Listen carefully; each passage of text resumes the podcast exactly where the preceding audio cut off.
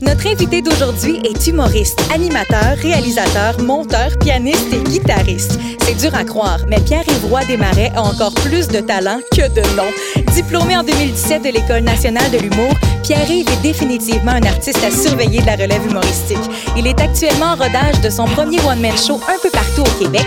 On le voit de plus en plus à la télévision, entre autres avec son émission 14 000 millions de choses à savoir. On peut l'entendre à la radio, sans oublier ses chansons humoristiques à saveur pandémique sur les réseaux sociaux. Bref, c'est un artiste aux multiples talents qui ne cesse de se révéler dans chacune de ses prestations. Et il se révèle à nous aujourd'hui dans Arranger avec le gars des vues. Arranger avec le gars des vues. Arranger avec le gars là. Avec le gars des vues. Pierre-Yves, bienvenue dans Arranger avec le gars des vues.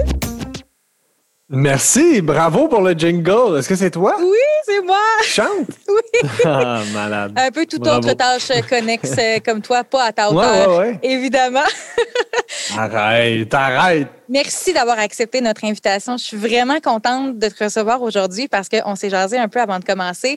Tu fais partie de notre quotidien à la maison et mon, avec tes chansons, euh, écoute, euh, on a eu ça dans la tête pas mal longtemps pendant la pandémie et mon chum qui aime pas fêter sa fête avec ta chanson C'est ma fête, il a pris un malin plaisir à la chanter toute la journée Yeah. et plus encore. Alors tu fais partie de nos vies maintenant, Pierre-Yves. Eh oui, ben c'est super. Merci de merci pour te- cette immersion dans votre quotidien. Saluera ton chum. Oui, oui, oui, promis. On va parler de ce projet-là, évidemment, de tes chansons un peu plus tard, mais avant, on va parler de ton titre officiel qui est humoriste. On va partir de là parce que tu as quand même une Ouais. grande palette de talents. L'humour a toujours fait partie de ta vie depuis que tu as deux ans. Tu as toujours voulu faire rire, tes parents t'ont toujours encouragé dans cette direction-là. Et pour mettre la table, j'aimerais que tu nous racontes ta première expérience sur scène dans un certain spectacle de Louis-José Houd à 11 ans. On va partir de même si tu le veux bien. OK, oui, parfait. ben écoute, euh, ça, ça a parti euh, sur les chapeaux de roue, euh, je te dirais. Parce que c'était déjà un peu. J'avais déjà un peu ça en tête. Mes parents m'avaient rentré ça dans la tête, en fait, là, que l'humour, c'était une voie possible, ce qui est très rare euh, chez les parents. Puis j'étais dans le au show de Louis- de Louis-José Hood à Terrebonne. euh, je viens de, de Lachenay. Et puis, on était, c'est ça, c'était euh, son premier one-man show. Puis, euh, j'ai 11 ans. Puis là, il y a quelqu'un qui se lève pendant le show, qui s'en va aux toilettes. Puis là, Louis-José fait une blague de Ah, ben, on va t'attendre. Fait que là, il se met à jaser avec le monde dans le public. Puis là, ma mère a dit Ben, va lui demander, va lui demander un autographe. Puis Là, j'ai 11 ans, mais je sais déjà que ça n'a pas de bon sens de me lever pendant un spectacle pour aller demander un autographe. Mais, fait que là, elle me sort genre un, un eyeliner de sa sacoche puis une vieille facture. Puis elle dit, va, lui demander. Fait que là, je, fait que je me lève pendant le show. Le petit gars d'11 ans qui traverse la salle pour aller voir Louis-José avec un crayon puis une des factures. Puis là, euh, il fait que là, il est super fin, évidemment. Il me jase, euh, il signe, la- il signe l'autographe. Puis il me demande ce que je veux faire dans la vie. Fait que là, je dis, ben, je dis, je veux être humoriste. Puis, euh, fait qu'il dit, ben, parfait, ben, tu vas raconter une blague à la fin euh, du show. Fait que le show, le reste du show, évidemment, j'écoute pas parce que je Impossible. je fais juste penser à ça va être quoi ma blague? Exact. Euh, fait qu'à la fin, il m'oublie pas, il fait son rappel à la fin du show. Il fait Attendez, attendez, Pierre arrive, remonte sur scène. Fait que là, je monte sur scène. Puis j'ai fait une blague. euh, ben, c'est une blague personnelle. euh, je l'ai écrite euh, moi-même. C'est l'histoire d'un gars qui voulait rentrer dans la police. puis la police est tassée, puis le gars, il est rentré dans le mur. Euh, Ta carrière commence Ouais, à ce moment-là? euh, C'est moi qui l'ai inventé. ouais, ouais, c'est là, j'ai inventé, inventé ma blague. Mhm. Euh, fait que j'ai fait ma, ma première joke, des- les- mes pre- ma première présence sur scène, mon premier rire de politesse, on va se le dire, Oui. parce qu'il y a personne qui avait jamais entendu cette joke-là. Euh, mais quand même, c'est c'est quelque chose qui, euh, qui va m'avoir marqué, ça c'est certain. Euh, puis Louis-José s'en rap- ra- rappelle. euh, Pour vrai. parce que j'ai raconté ça à Ça finit bien la semaine. Puis euh, lui, il m'a fait une petite vidéo après. Il m'a fait la belle surprise que, comme quoi, il voudrait faire la même chose qu'à mon premier one-man show. Ah. Ils viennent faire une blague sur scène. Que- puis ils m'ont dit hors d'onde qu'ils s'en rappelaient. Qu'il y avait le souvenir, il y avait ce souvenir-là du petit gars de 11 ans qui s'était venu demander un autographe pendant son show. évidemment, il n'a pas fait le lien que c'était moi, parce qu'on s'est déjà, on s'est déjà rencontrés quelques fois, là, mais évidemment, il ne savait pas que c'était un petit gars. puis ils ont même essayé de retrouver la vidéo qu'ils n'ont jamais retrouvé parce que dans ce temps-là, il filmait ses shows. Ah! Il captait ses shows pour lui-même, pour les réécouter, pour tout ça. Fait qu'ils ont, ils ont tout essayé pour retrouver. T'imagines comment ça aurait été malade de retrouver la vidéo de moi qui est. Incroyable. c'est quand même une belle première expérience, surtout avec Louis-José qui est ton idole, on va se le dire. Ben, exact, non, c'est ça. C'est, ça part fort. Il a fait ma première partie. J'aime bien dire qu'il a fait ma, première partie. Toi qui as toujours fait rire, tu as été le, le, le, comique partout où tu allais. Euh, est-ce que le fait d'étudier en humour euh, t'a un peu désenchanté par rapport à l'humour ou au contraire, ça t'a craqué à vouloir en faire carrière? Ah, ben, c'est une bonne question parce que, euh, ben, en fait, je, ben, je, vais, répondre à ta question d'une autre manière parce que euh, ça m'a surtout. Euh, l'école de l'humour m'a beaucoup aidé parce que l'humour, c'était pas tant. C'était un peu sorti de ma tête. Quand je suis arrivé à peu près à l'époque du, fin du secondaire, cégep, puis tout ça. je me suis mis à faire de l'impro, puis tout ça, mais c'était pas tant l'humour, le plan. C'était pas ça le, but, même si c'était ça avant. Que c'est comme revenu avec l'impro, puis tout ça, puis en faisant des amis d'impro qui rentraient à l'école de l'humour, je me suis comme rappelé que c'était ça mon rêve. Fait que euh, j'ai été le faire. Puis euh, honnêtement, je, je, vu je suis quand même lent à euh, sortir de ma coquille, je pourrais dire. l'école de l'humour, c'était parfait. Ça m'a, fait jouer beaucoup, fait faire beaucoup de spectacles. Puis tu t'en vas pas dans un bar, c'est pas la jungle. Tu joues devant des gens qui ont ton âge, puis qui ont la même passion, puis qui, qui se développent, qui sont à peu près au même stade que toi. Fait ça, ça m'a beaucoup aidé, puis ça m'a permis justement de rentrer dans le vrai milieu de l'humour qui était avant un rêve. Je l'ai comme réalisé un peu en finissant l'école de l'humour, tu sais. Quand on, la remise des diplômes, tu sais, de faire hey, ça, je l'ai fait, là, tu sais, je, suis sorti de cette institution-là que je regardais quand j'étais petit, tu sais, je trouvais ça magnifique. Là, j'avais vu Louise Richer, à tout le monde en parle, parler de son école, puis, puis je trouvais ça malade. Mes parents m'en parlaient, puis fait que je, voyais ça, ça me semblait inaccessible. C'est devenu normal, mais quand je, prends un pas de recul, euh, c'est fou. Euh, c'est un parcours qui a été vraiment important pour moi, justement, à l'école de l'humour. Puis une fois que tu as gradué, c'était quoi le plan maintenant que c'était accessible pour toi? Ben, euh, j'ai jamais tant eu de plan, je t'avoue. Euh, tu sais, j'ai jamais eu de plan B non plus. Tu sais, ça, quand ça a été, quand j'ai décidé que c'était l'humour, c'était l'humour, puis il y avait pas question que ce soit d'autres choses. Euh, mais tout est arrivé bien vite. Tu sais. la, télé, évidemment, ça a toujours fait partie des affaires que je voulais faire. C'était à ça que j'étudiais à, l'université en télé. ça, ça a toujours été un médium qui m'intéressait. C'était pas juste la scène, même si c'est vraiment ma, passion première. Fait que le but, c'était je suis un peu, euh, je fais juste avancer là, le, le, le, mieux que je pouvais. Puis c'est arrivé quand même vite où ce que euh, Louis Morissette était, présent au, euh, au, spectacle de fin de, de parcours de l'école de l'humour. Puis euh, c'est là qu'il m'a dit qu'il aimerait ça m'aider, puis qu'il m'a envoyé faire les auditions de Halt. Puis c'est un peu là que ça a commencé, les gigs télé. Je m'étais fait approcher aussi pour euh, être le complice de Dominique Paquette dans Mais il paquet. Ça a été mes deux premières expériences télévisuelles. Puis c'était un peu là que, ben là, ton, quand tu sors de l'école de l'humour aussi, c'est un bon plus. Euh, tu fais parler ton nom, le monde entend ton nom. Fait que c'était juste de faire le plus de scènes possible. Puis d'avancer le plus possible, c'est de, m'immiscer dans ces milieux-là. Mais j'avais pas de, j'avais pas de plan écrit de genre dans, trois ans, je vais être rendu là, mettons. J'avais pas ça. Puis maintenant, on peut dire que tu es un incontournable de la relève humoristique. Là, c'est sûr, il y a une pandémie.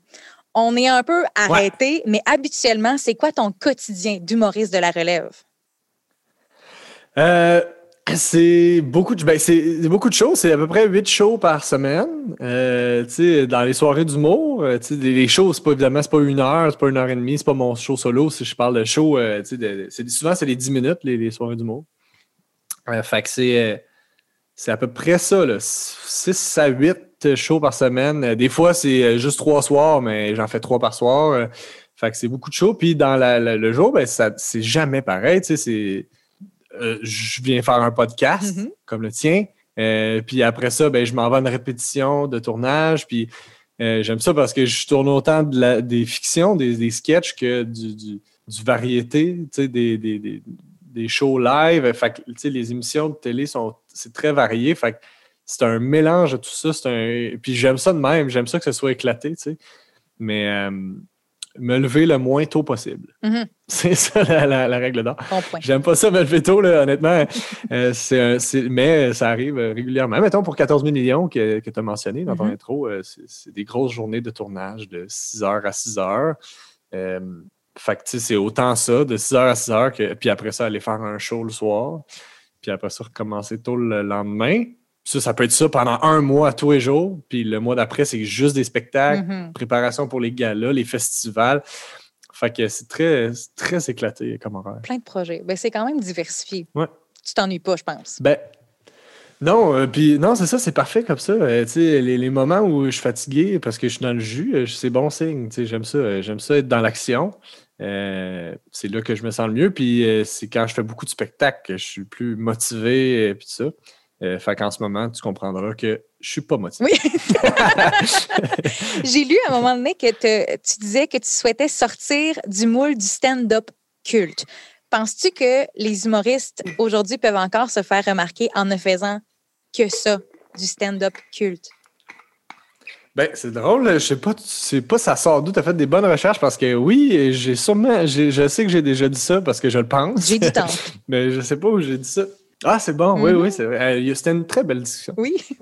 Euh, mais, euh, ouais, il y a un culte du stand-up pur. Tu sais, comme c'est très valorisé, là, ça, l'humoriste qui a, qui a, tout écrit ses textes lui-même. Ben, ça aussi, j'accorde beaucoup d'importance à ça, à écrire mes propres affaires. Mais je veux dire, le, cliché du stand-up pur, c'est le gars qui écrit ses textes seul, il monte sur scène, puis je dis un gars parce que c'est vraiment ça le cliché. C'est un gars, il monte sur scène, il y a un tabouret, il n'y a pas de décor puis euh, il dit ses opinions. Puis je respecte ça, là, c'est vraiment. Mais moi, c'est pas ça. Puis si. Ça pourrait pas être juste ça, tu sais, comme à l'école de l'humour, euh, tu sais, j'essayais aussi d'accorder beaucoup d'importance. La, la je voulais pas faire mon numéro de tournée qui était un personnage. J'avais écrit des numéros parce que j'étais un personnage. Je voulais vraiment montrer que je suis capable de le faire du stand-up. Puis je suis capable, évidemment, c'est une de mes passions. Le stand-up, c'est ben, beaucoup de mes idoles sont des stand-up purs.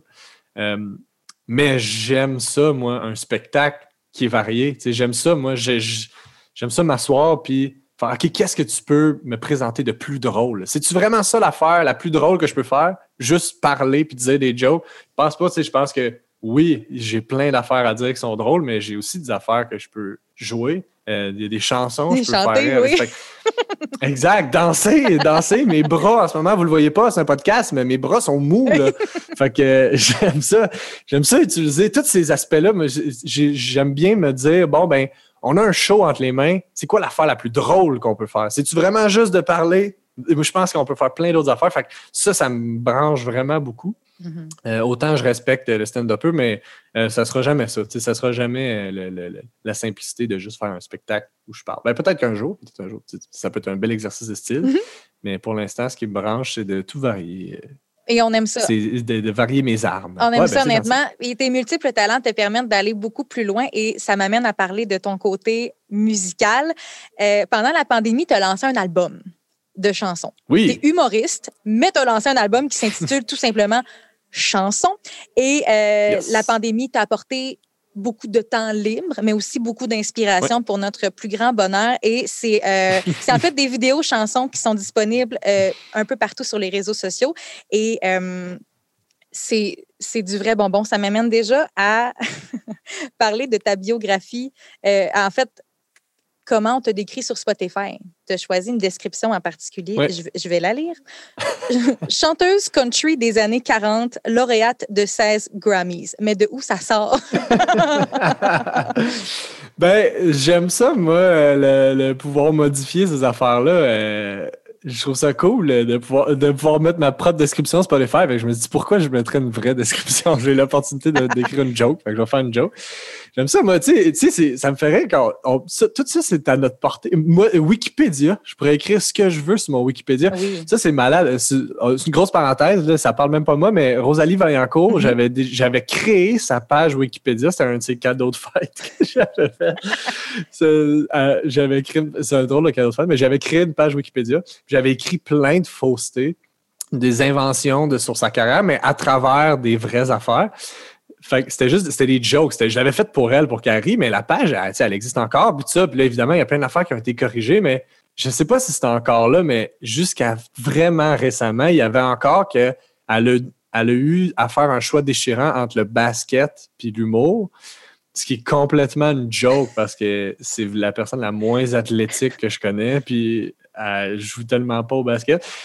Fait euh, puis ça, ben ça, ça, s'est retrouvé dans un article genre sur vrac.tv de genre 10 affaires que vous connaissez pas de Rosalie Valancourt. Puis là, c'est genre écrit euh, elle, a eu à elle a fait faire une carrière professionnelle au basket. Puis là, sur la page Wikipédia, vu que ça prend des référents, vu qu'il faut que tu prouves les faits, puis ça, ça prend des, des, références. C'est comme ça qu'on donne la crédibilité à un article Wikipédia.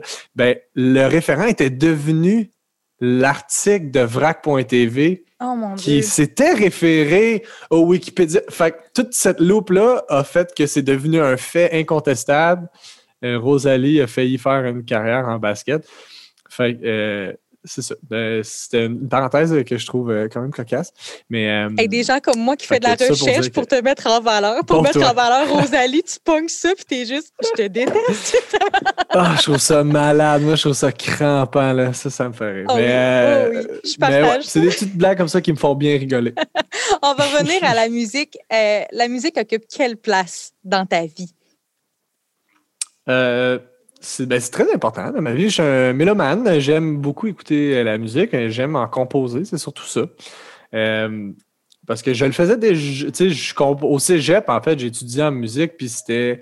Euh, c'était ça qui me faisait triper, c'était composer. Le, programme de cégep comme tel, euh, c'était pas fait pour moi. C'était vraiment fait pour, pour, faire des bons musiciens, vraiment, tu techniquement. Vraiment faire des il y, en, a beaucoup qui vont s'en vont en enseignement après ou qui s'en vont. Ben, il y en a évidemment qui ont des bands puis tout ça, mais il y en a aussi qui s'en vont en studio, des musiciens de studio, euh, des musiciens euh, d'émissions de, télé. Tu sais, les, musiciens que tu leur mets une partition d'en face puis qu'ils la jouent parfaitement. Puis c'est à ça que ça sert à la formation. Tu sais. Puis euh, je me suis rendu compte que finalement, moi, c'était pas ça que je voulais faire. Tu sais, ça prend beaucoup trop de pratique pour la passion que j'avais pour la guitare, comme tu sais, en guitare. moi, ce qui m'intéressait vraiment, c'est la composition. Tu sais. Euh, fait que j'en faisais, j'en ai toujours fait depuis que je joue de la musique. Euh, puis j'en faisais, j'en ai fait, j'en faisais aussi dans mes premiers shows d'humour. Euh, j'avais, je composais les tunes. Ça sonne vraiment pas comme ce que je fais sur Internet. ce que je fais sur Internet, c'est des petits beats niaiseux, puis je quasiment rapper, puis ça, c'est des, j'utilise bien le kitsch, puis j'aime ça. J'aime cette, sonorité-là. Mais sur scène, c'est des vraies chansons, là, avec des vraies, des vraies mélodies, avec où ce que je m'accompagne au piano, puis tout ça. Fait que c'était une autre vibe complètement.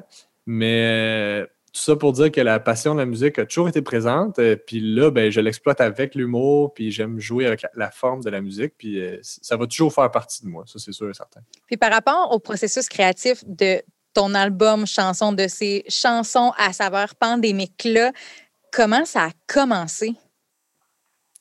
Ben, ce que, ce, qui, ce que je trouve malade, c'est que ça s'est tout fait tout seul. J'ai rien forcé là-dedans. C'est ça c'est une des affaires qui est, la plus, qui est les plus naturelles que j'ai faites de ma vie. Ça a vraiment sorti tout seul. Au début de la pandémie, tout s'annulait un peu. Euh, il y avait beaucoup de prises de parole sur Internet. Je veux dire, il y avait beaucoup d'initiatives déjà, après, dès la, jour 1 du confinement. Fait que c'était comme dans l'air du temps de. J'avais le goût de poster. Ça m'a toujours rendu nerveux de faire un post sur Internet. Ça, a toujours été vraiment compliqué de ah, j'ai-tu besoin, les gens ont-tu besoin que je les dérange pour faire une joke sur ma coupe de? Tu sais, toutes ces mm-hmm. affaires-là, de, ça m'a toujours stressé. Même composer un sketch, j'ai fait tellement de sketchs que j'ai filmé que j'ai pas mis sur Internet parce que je commence pas assez bon. Alors que c'est pas grave. Ça s'en va sur Internet, puis s'il y a du monde qui aime ça, tant mieux. Puis ceux qui aiment pas ça, ben, c'est pas grave. Ils ont juste à scroller. Mais ça m'a toujours stressé mettre des affaires sur Internet. Puis pas ça, tu sais. Je juste comment je vais faire une tune sur le fait que à cause que tout est annulé, je fais rien de mes journées. Fait que je l'ai écrite, euh, j'ai composé la petite musique, euh, Kéten, euh, j'ai envoyé ça à quelques amis, fait écouter ça à ma blonde, on tout dit Ouais, c'est drôle, c'est comique. Fait que je sais pas si c'est si pertinent, mais je vais le mettre. Fait que j'ai mis. Puis la réponse a été assez euh, immédiate sur la chanson Travailleur autonome Mhm. en congé. Euh, fait c'est ce qui a parti le bal. Après ça, ben, c'est la, la- la- la réponse positive qui était ma motivation. De, hey, Christy, je vais en faire d'autres, je vais en faire plein. Puis c'est une fois que j'en avais 7-8 que j'ai fait, hey, euh, je pourrais les, les, les mettre tout ensemble, puis faire un album de chansons qui s'appelle Chansons. Puis je l'ai tout mixé moi-même. Euh, La, la photo de l'album, c'est juste une selfie de moi que j'ai faite. J'ai pris une photo, Ça a été je l'ai mis dans Photoshop, j'ai zoomé dans ma face, j'ai écrit chanson. C'est- tout ça, tout s'est fait vraiment seul parce que je suis ah ok, c'est parfait, on le fait. Puis euh, c'est ma- après ça, j'ai fait un- ça, ça a été un des, des, des, des affaires les plus fun que j'ai fait dans le confinement. J'ai fait un lancement VIP Oui. de mon album. Sur Zoom. J'avais 100 personnes sur Zoom. Euh, que c'est toute ma blonde qui a géré ça sur une adresse courriel que j'ai créée euh, où ce que le monde m'écrivait je veux participer au lancement d'album. Fait que là, on, on s'est créé une liste de courriels, on a envoyé un lien Zoom, ça a commencé à 5 heures. C'était fini à 5h30, j'ai fait toutes les tunes, j'ai fait des petites exclusivités, le monde, c'était malade, le monde connaissait les tunes, c'était écœurant, c'était tellement le fun. Fait que tout ça, ça m'a amené plein de belles choses. Puis c'est tout sorti naturellement. Fait que c'est malade. Est-ce que tu t'attendais à un tel succès par rapport à tes chansons? Ben non! Ben non, euh, pas en tout. euh, Pour vrai, tu sais. Surtout pas de, le, le fait que, tu sais, mettons, ça va mal, euh, tu sais, qui, a- qui- qui est presque à 2 millions de Mhm. vues, et ça fait juste témoigner à quel point, tu sais, ben, quand je l'ai quand je l'ai enregistré la chanson, je le savais que je mettais le doigt sur un sentiment commun qu'on avait tous que c'était fou là, à ce moment-là, particulièrement à ce moment-là où que il y avait Black Lives Matter, c'était le, le- le pic de, de- des, revendications. Euh, on était en plein dans les dénonciations. Euh, il, y avait, il y avait plein d'affaires qui arrivaient. C'était juste après l'explosion. Il, il y a plein, il y a eu plein de Ça allait pas bien. en même temps. Ça allait vraiment mal. Puis encore aujourd'hui, ça va mal. Mais à ce moment-là, particulièrement, fait que je savais que je mettais le doigt sur quelque chose, mais je savais pas que tout le monde allait autant se reconnaître dans ce sentiment-là Que ça allait devenir un hymne. collectif. Oui, exact. Ben, pour vrai, je reçois des messages là, tous les jours de gens qui me disent c'est notre hymne au travail, on la chante des gens de tous les domaines, beaucoup du domaine de la santé. Euh, fait que ça va mal dans tous les domaines, particulièrement en santé. fait que ça va mal en général, puis euh, c'est- c'est- je m'attendais vraiment pas à ce que ça, ça rejoigne autant les, les- les gens, puis c'est- tellement positif parce que c'est tellement, tellement important, tu sais, quand, quand tu fais de l'humour, de savoir que tu connectes avec le monde. Tu ne peux pas le faire juste pour toi. Il faut que le monde trouve ça drôle, faut que ça, faut que le monde te rejoigne, puis ça crée un genre de sentiment de communauté. Tu sais, puis ça, c'est, super précieux. Tu sais, je reçois vraiment beaucoup de messages, puis je trouve ça super touchant euh, de, de- voir comment ça vient rejoindre les gens dans leur quotidien. Fait que moi, j'a- j'adore ça, ça me fait triper. Puis ça, je, me suis- je me suis même retrouvé à animer un show musical pour Juste pour rire. J'étais sur la scène de Wilfrid Pelletier avec des invités qui étaient mes idoles, comme les Denis Drolet, puis Daniel Grenier des Chicken Swell. Puis, puis euh, je me retrouvais à chanter avec eux autres euh, leurs chansons sur la scène de Wilfrid Pelletier, puis enchaîner ça avec mes tunes que j'ai faites pendant le confinement. Fait honnêtement, quand j'ai commencé, je m'attendais vraiment pas à ce que ça se rende jusqu'à la scène de Wilfrid Pelletier pour clore le festival, juste pour. Tu sais, je pense. Fait que ta question qui était est-ce que tu t'attendais à ça? Ouais. Est-ce que tu ressens un effet, ta carrière avant tes chansons et ta carrière après tes chansons? Ben oui, c'est sûr. Puis ça se mesure, excusez-moi, c'était une petite gorgée là. Euh, ça se mesure euh, facilement dans le sens où, euh, tu sais, je le vois, là, le nombre d'abonnés que j'ai sur Internet, évidemment, qui est, je sais pas, quintuplé. tu sais. Je me fais accoster dans la rue, puis c'est pas juste pour me dire Hey, euh, t'es le gars, il me semble que tu fais de la TV, je t'ai vu Mhm. des annonces d'Hamster. Tu sais, c'est le mot, Hey, j'ai ton album, je l'écoute à tous les jours, hey, vidéoconférence, c'est mal. Fait ça, c'est tellement cool, tu sais, je le sens, là, que les- qu'il y a une connexion là, qui, qui, qui, exi- qui existait moins avant, là, c'est sûr.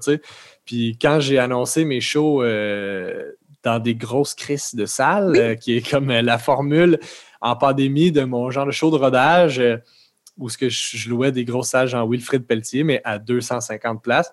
les billets se sont vendus tellement vite, j'en revenais pas. c'est- fou. Fait que je- de, re- de voir l'engouement euh, des gens qui sont prêts à venir me voir en show, ça, c'est l'impact le plus positif que ça a pu avoir, ces chansons-là. C'est que les gens veulent, sont game de se déplacer pour venir m'écouter en show. Puis ça, c'est ça mon but, c'est ça ma passion, c'est ça que j'aime. C'est là où je suis le mieux, c'est quand on vit ces moments-là.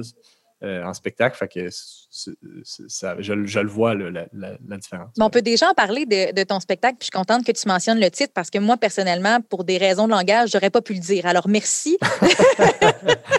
merci de le dire. Euh, depuis le début de la pandémie, tu l'as dit, c'est un nouveau concept et c'est presque complet partout jusqu'à présent en pandémie. Comment tu trouves ton expérience dans les grosses salles? Je ne l'ai pas fait encore. J'ai fait une fois. J'ai fait une fois, en fait, le cabaret Badouri.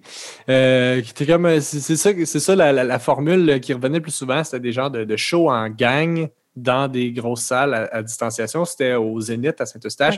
Euh, j'ai adoré l'expérience. J'ai trouvé ça vraiment le fun parce que tu sais, un spectacle comme ça où justement il y a plusieurs invités puis tout ça, normalement, dans un temps normal, pas de pandémie, euh, il y a beaucoup de curieux. Il y a des gens qui viennent voir le spectacle ou des gens qui sont plus sceptiques ou des gens qui se font traîner là parce que ça leur tentait pas, ou qui se sont fait donner des billets. Il y, a, il y, a, toutes sortes de gens. Je ne suis pas en train de dire que le monde qui sont là, euh, des mangeurs de poêle, mais ce que je veux dire, c'est. je viens d'inventer cette expression-là. J'adore. Mais euh, ce que je veux dire, c'est que, c'est que évidemment, il y, a, de ça qui n'existe pas dans un spectacle en pandémie parce que c'est tellement. Ça demande beaucoup d'efforts. Il y a des mesures sanitaires, il faut, faut, que tu veuilles être là parce que c'est stressant, là, ultimement, sortir de chez vous en temps de pandémie, c'est stressant. Fait que si t'es rendu dans une salle de spectacle, c'est pas ça tentait d'être là.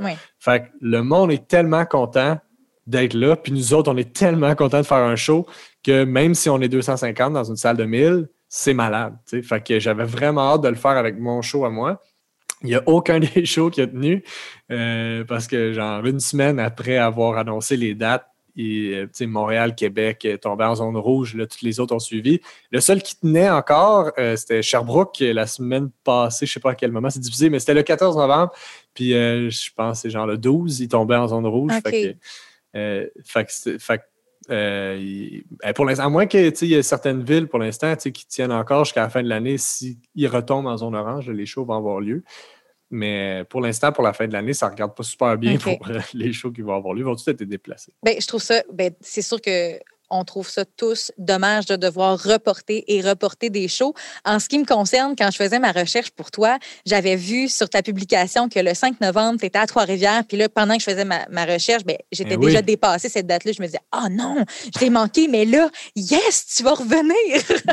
ben oui, c'est ça, le 5 novembre, vous étiez en zone rouge. Ben oui, on est toujours. Fait que, ben, c'est ça. Fait que, non, c'est le cas pour toutes les villes. C'était ça. Il y en avait quelques-unes qui tenaient pendant un bout de temps. Victo était pas tout de suite en zone. Mm-hmm. Il y en a une coupe de même.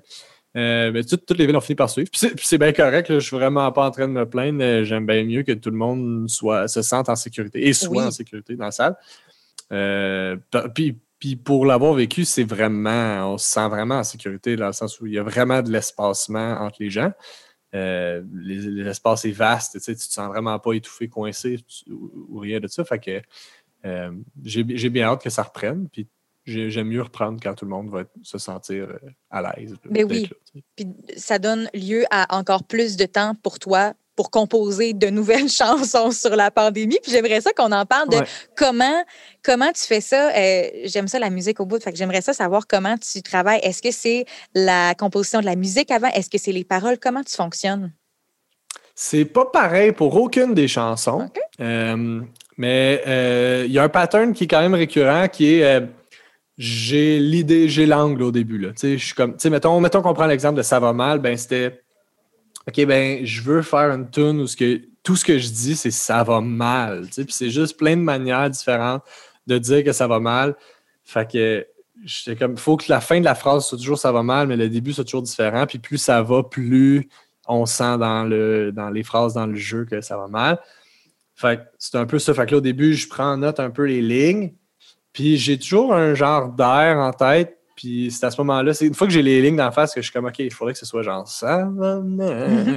fait que là, je fais juste me répéter ça en l'eau. Puis là, je joue au piano pour essayer de trouver l'espèce de, de, beat et euh, la progression mélodique, harmonique qui suit puis qui accompagne bien ça. Fait que j'essaie de plaquer l'image que j'ai en tête, ben, l'image sonore, le goût du son, mm-hmm. le, toucher de l'odeur, de la sonorité de la chanson que j'ai en tête pour la faire fitter euh, sur, une progression harmonique. Même à faire, mettons, vidéoconférence, j'étais comme, OK, il faudrait que j'ai les jokes. Comme j'étais comme, je veux une tune où ce que je fais les quatre personnes, je fais comme quatre personnages ils font des harmonies sur le refrain, puis ils ont chacun leur moment où ils parlent, puis il y en a un, son internet est lent, l'autre, euh, euh, il est sa bol, l'autre, il a son coloc tout en arrière, puis l'autre, son son marche juste pas. Fait que là, j'écris ces jokes-là, puis là, je les fais rimer. Puis là, je suis comme, OK, ben, mon, mon coloc, nu blablabla.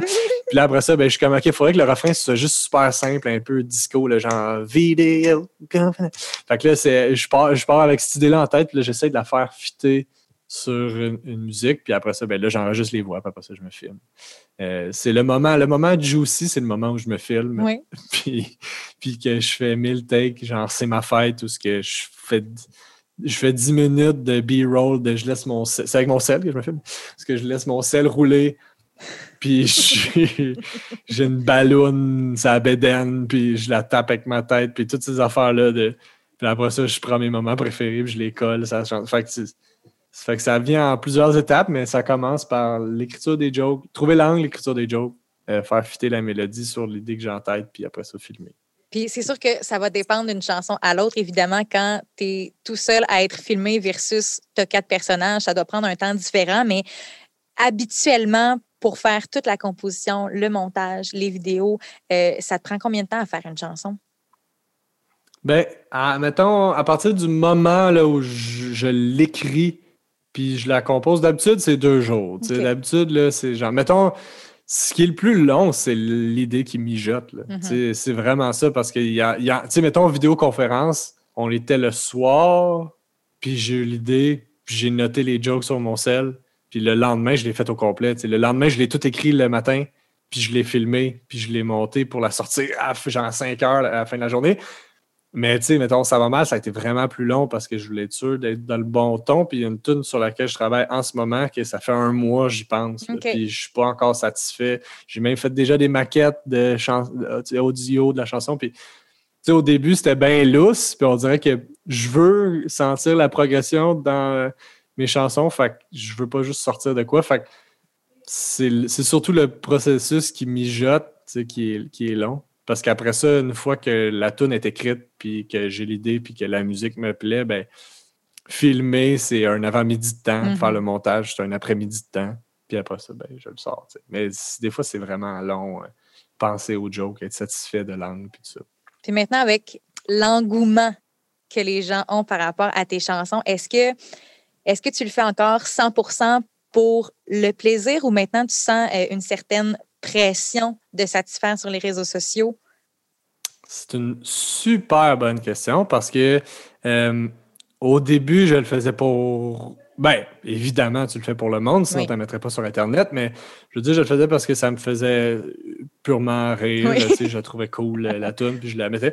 Mais euh, une fois que tu vois qu'il y a un engouement, puis tu, tu, fais écrire à tous les jours, quand est-ce qu'elle sort la prochaine tune? Le danger, c'est que le projet leur appartienne désormais. Mm-hmm. Tu comprends ce que je veux dire? C'est un peu ça, le, de genre, je veux pas le faire juste parce que, en me disant, bon, qu'est-ce qu'ils vont aimer? Parce que c'est là que tu fais plus rien de bon, là, parce que là, tu, tu vas, plus de quoi de nouveau. Au début, ce qu'ils ont aimé, c'était que c'était nouveau. Fait que là, si tu fais juste essayer de leur resservir la même affaire parce que c'est ça qu'ils ont aimé, ben, ça sera plus pertinent, ça sera plus drôle.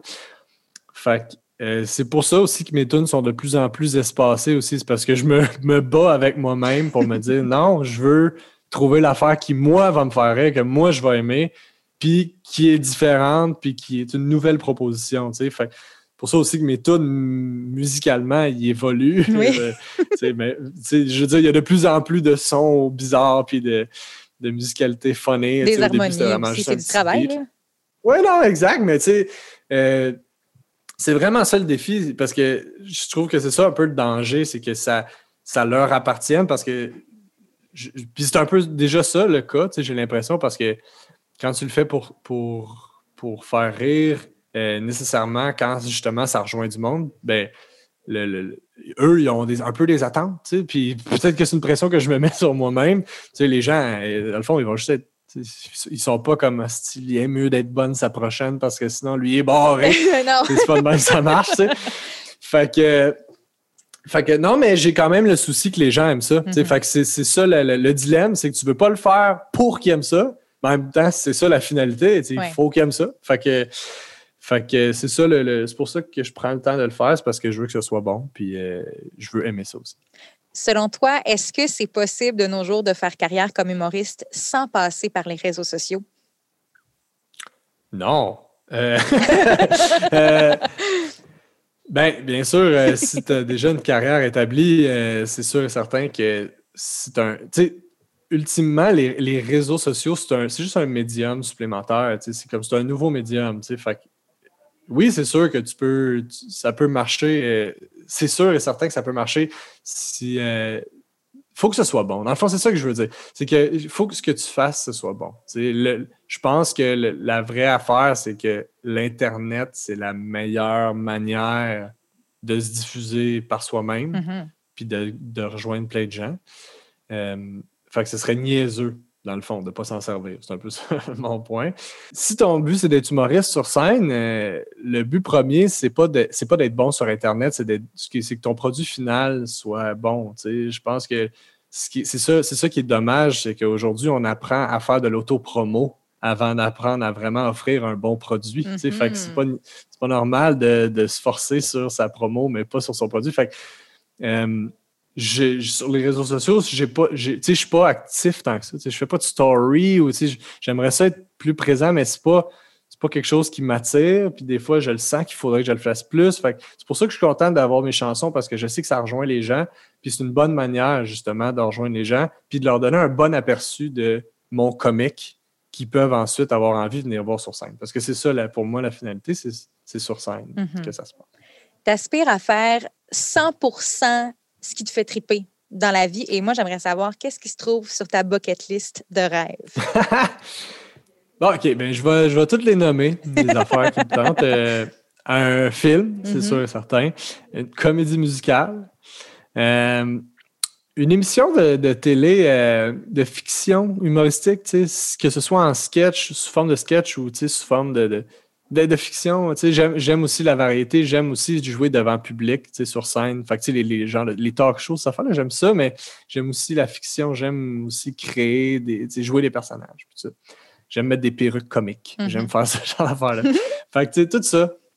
Euh, fait que faire un faire plus de musique, faire comédie musicale, faire un film, euh, tout ça. Tout ça, c'est tout sur la, la, bucket list à long, à long terme presque tout ce que tu fais présentement, mais exponentiel. Ben, c'est quasiment ça. Je suis déjà heureux de faire de la scène, mais déjà sur ma bucket list à, court terme, euh, trouver un vaccin. Oui. Euh, par moi-même. Euh, puis le rendre populaire, faire de l'argent avec ça, puis m'acheter après ça mon boss de tournée. Puis, faire un spectacle à travers le Québec. Vous pouvez suivre Pierre-Yves Desmarais sur ses réseaux sociaux et le voir en vrai dans son spectacle. J'aimerais que tu nous dises le titre de ton spectacle? Dans des grosses crises de salle. Je te souhaite tout le succès du monde et merci d'avoir été avec nous aujourd'hui.